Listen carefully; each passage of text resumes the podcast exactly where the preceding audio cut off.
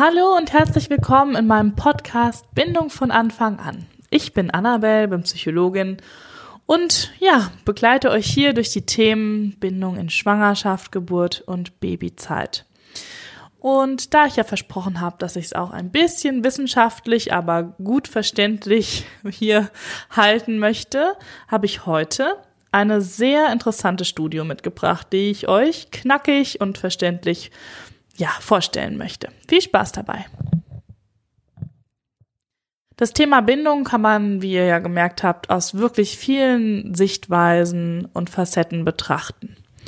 Und ich habe jetzt vor kurzem einen Forschungsbericht gefunden, der super aktuell ist, nämlich aus dem Jahr 2020 und zwar jetzt aus dem Januar der untersucht hat in einer Langzeitstudie, oh, da freuen wir Psychologen uns natürlich immer drüber, Langzeitstudien sind natürlich mega aufwendig, aber ja, die Resultate können dann eben auch sehr viel aussagekräftiger sein.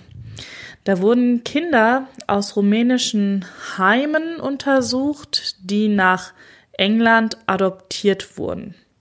Also die sind gewisse Anzahl an Monaten in diesen Heimen erstmal aufgewachsen und wurden dann nach England in Familien adoptiert. Und man hat diese Gruppe dieser rumänischen Heimkinder verglichen mit anderen Kindern, die adoptiert wurden. Weil, ähm, ja, rumänische Heimkinder, das ist so eigentlich, also unter Psychologen sozusagen das Schlagwort für Deprivation. Also das sind Kinder, die unter ganz schlechten Bedingungen gelebt haben, die wenig Ansprache hatten, wenig Versorgung emotional, körperlich, wo vielleicht nur das Nötigste passiert ist. Und diese Forscher haben jetzt geschaut, was macht das mit der Gehirnentwicklung? Also man kann ja alles Mögliche schauen und sie haben sich jetzt auf die Gehirnentwicklung spezialisiert. Da hat auch der Professor Dr. Robert Kumst da von der Ruhr-Universität Bochum mitgearbeitet. Also auch ein deutscher Forscher, der dabei war. Und das waren 67 Erwachsene, im Alter zwischen 23 und 28 Jahren.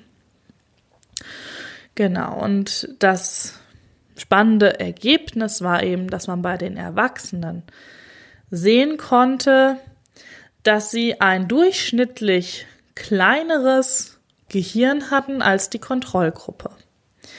Und noch spannender war, je länger die Heimerfahrung war, also je länger die dort untergebracht waren, desto kleiner war auch das Gehirnvolumen. Also jeder zusätzliche Monat hat 0,27 Prozent des Gehirnvolumens reduziert.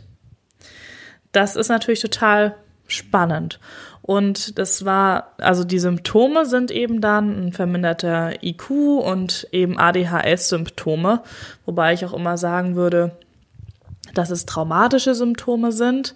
ADHS und Trauma ist manchmal nicht so gut auseinanderzuhalten. Das ist so ein Problem in der Praxis, sagen wir mal. Klar kann man ADHS dann gut diagnostizieren.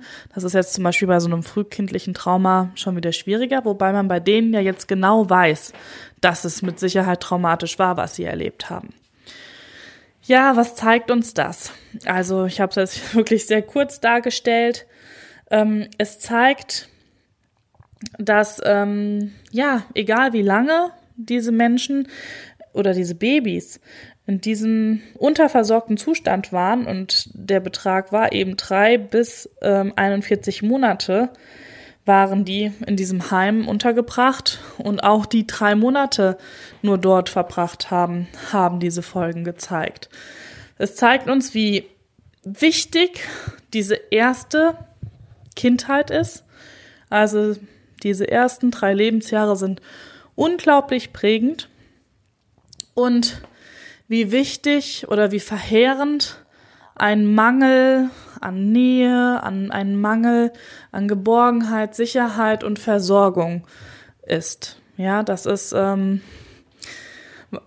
als Psychologen haben wir das natürlich gelernt. Es gibt ja auch diese ganz drastischen Studien, die um 1800 gemacht wurden, wo ein König einfach mal wissen wollte, was die Ursprache des Menschen ist und ähm, niemand durfte mit den Babys reden, die wurden nur gepflegt und die sind einfach gestorben. Also Diese menschliche Nähe und Zuneigung ist für uns Menschen von Anfang an absolut notwendig, um gesund aufzuwachsen, um zu gedeihen, um sich zu entwickeln. Und das lässt sich eben auch an so ganz ähm, ja, Kennwerten wie eben der Gehirngröße sogar erkennen.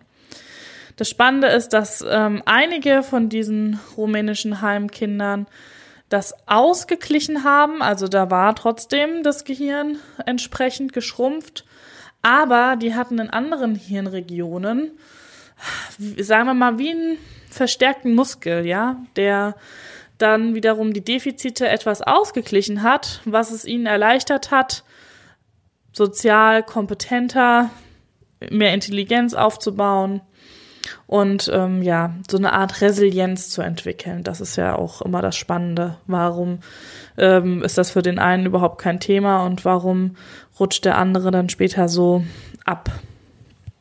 Ja, und dass man das an so einem wichtigen Organ wie unserem Gehirn sehen kann, ja, das ist natürlich eine absolute Langzeitschädigung. Das wird dann ähm, das ganze Leben dieser Menschen beeinflussen. Wenn sie eben weniger intelligent sind, ADHS bedeutet eben auch weniger Konzentrationsfähigkeit und so weiter. Also es wird ihnen natürlich nicht so leicht gemacht, das Leben. Und das, weil der Staat einfach so schief gegangen ist. Ja, das wollte ich jetzt einfach ähm, nochmal hier bringen, um die Wichtigkeit von Bindung von Anfang an darzustellen. Das lässt sich eben belegen, wie wichtig das ist, dass man sein Baby nach Herzenslust verwöhnt. Das Thema Verwöhnen hatten wir ja auch schon.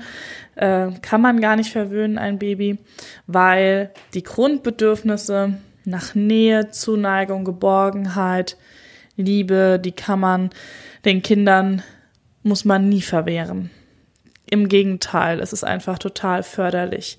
Dann sind die satt im emotionalen Sinne und wenn man sie eben dann auch noch gut versorgt, wenn man eine sichere Bindung hat mit seinem Kind, das bedeutet ja auch, dass man als Mutter adäquat und prompt auf die Bedürfnisse des Kindes reagiert. Also es zeigt, es hat Hunger und sofort gebe ich die Brust oder gebe das Essen oder ähm, es muss gesäubert werden, es zeigt, es hat in die Windel gemacht und ich reagiere prompt. Also das sind dann die relevanten Faktoren, wo das Kind sich super entwickeln kann, wo sich das Gehirn auch gut entwickeln kann und wo das Kind diese Ursicherheit, dieses Urvertrauen mitnimmt in sein Leben. Ja, mir kann hier gar nichts passieren. Ich bin immer behütet und beschützt. Und ja, macht was für das ganze Leben. Und von daher ist Bindung ein wirklich wichtiges und ich finde total spannendes Thema. Ich hoffe, es hat euch gefallen und äh, mal so einen Einblick in so eine Studie zu kriegen, so einen ganz kleinen, wie so gearbeitet wird. Ist natürlich ein mega Aufwand für die Forscher, sowas zu betreiben. Ganz klar, 27 Menschen zu begleiten oder die ausfindig zu äh, 67 oder die ausfindig zu machen und dann rückwirkend das alles zu recherchieren und die Messungen natürlich eine Vergleichsgruppe aufzubauen. Das ist ganz klar. Aber so Langzeitstudien sind halt einfach total ähm, wertvoll und da wünsche ich mir gerne weiterhin Input aus Forschungsrichtung, weil man dann auch sehr schön immer untermauern kann, was heißt das dann tatsächlich für unseren Alltag und für unsere Praxis? Wie, wie sollten Babys, wie können sie artgerecht, um es nach Nicola Schmidt zu sagen, auf, aufwachsen und wie können sie sich am besten entwickeln und entfalten? Wenn es euch gefallen hat, teilen gerne. Vor allem freue ich mich über Bewertungen und Kommentare. Damit macht ihr mir natürlich eine Riesenfreude. Und wenn ihr Fragen habt, immer her damit. Gut, dann macht's alle gut und bis bald. Ciao.